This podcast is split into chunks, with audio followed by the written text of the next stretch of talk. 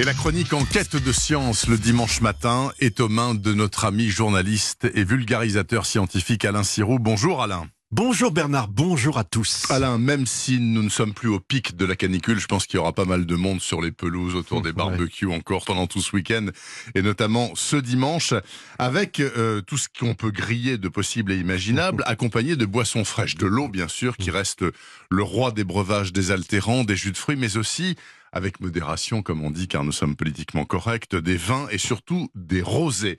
La science du vin, autrement dit l'œnologie, nous apprend cette semaine, Alain, qu'il faut se méfier des couleurs. Je comprends pas très bien. Bah, vous allez comprendre, je vais commencer par une information publiée mercredi dernier par l'université Toulouse 3, euh, Paul, Sabatier, et qui concerne les vins de couleur bleue. Vous connaissez Bernard? Ah non, jamais vu ça. J'ai vu du jean bleu, le Bombay Sapphire, des choses comme ça, mais c'est tout. Alors les vins de couleur bleue sont dits euh, des vins récréatifs. Ils sont apparus euh, il y a quelques années en Espagne, euh, à Ibiza, dans les soirées entre autres, dans le sud de la France aussi, comme des offres originales pour les soirées branchées et qui s'enorgueillissent, et c'est là le point important, d'être des vins complètement naturels dont la couleur serait obtenue par un procédé de vinification reposant, dit-on, sur un savoir-faire traditionnel, comme laisser macérer du chardonnay blanc dans des pots de raisin noir. Là, les étudiants de Master 2 de chimie analytique se sont penchés sur deux de ces vins bleus et démontrent qu'ils ne sont en rien naturels.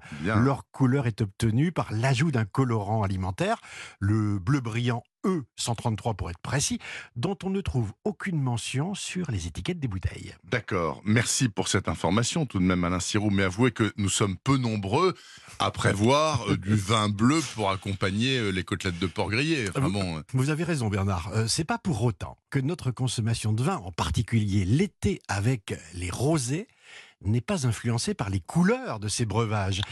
Il y a même depuis quelques années une mode pour les faire évoluer vers une teinte de plus en plus claire. Ça, c'est vrai, je l'ai bien noté. Vous l'avez remarqué. Hein. Pour les rosés, oui, ils sont presque translucides, mais on parle avec le vocabulaire qui va avec, orangé, rose clair, violine, mmh. euh, des qualificatifs qui sont synonymes de légèreté, finesse, fraîcheur.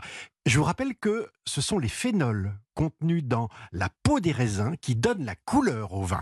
Euh, mais lors de leur assemblage, euh, comme un peintre mélange des gouaches sur sa palette, hein, le, chef de cave peut assombrir ou éclaircir ses breuvages.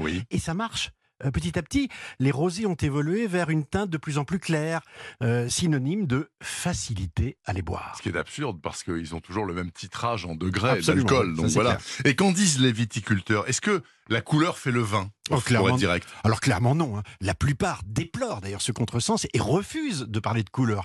Par contre, ils sont intarissables sur le goût et le fruit. Bon, l'essentiel, vous le savez, ce sont euh, les arômes qui viennent du terroir, du degré d'exposition au soleil, etc.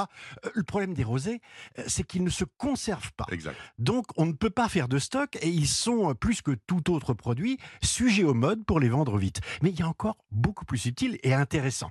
Un certain nombre de recherches montrent que notre cerveau nous joue des tours. Les couleurs des aliments et des vins ont une influence sur la perception des goûts. Ah, On a par exemple fait déguster à des cobayes trois citronnades identiques, mais de couleurs différentes. Résultat, bah, la majorité décrit pour chaque produit des goûts différents. Ça, c'est étonnant. Et la forme de la bouteille, l'étiquette, euh, le prix, tout ça, ça joue aussi dans le comportement euh, du consommateur Absolument. Le vin, vous savez, Bernard, c'est un produit social. D'où l'appel à des noms qui évoquent euh, la tradition, le terroir, l'histoire. Savez-vous que le rosé, pour rester sur lui, hein, était au XVIIIe siècle le breuvage plaisir du roi et des aristocrates. et qu'après la Révolution, bah, il a été jugé décadent et a dû laisser la place au rouge, celui des travailleurs, celui qui se conserve, monsieur.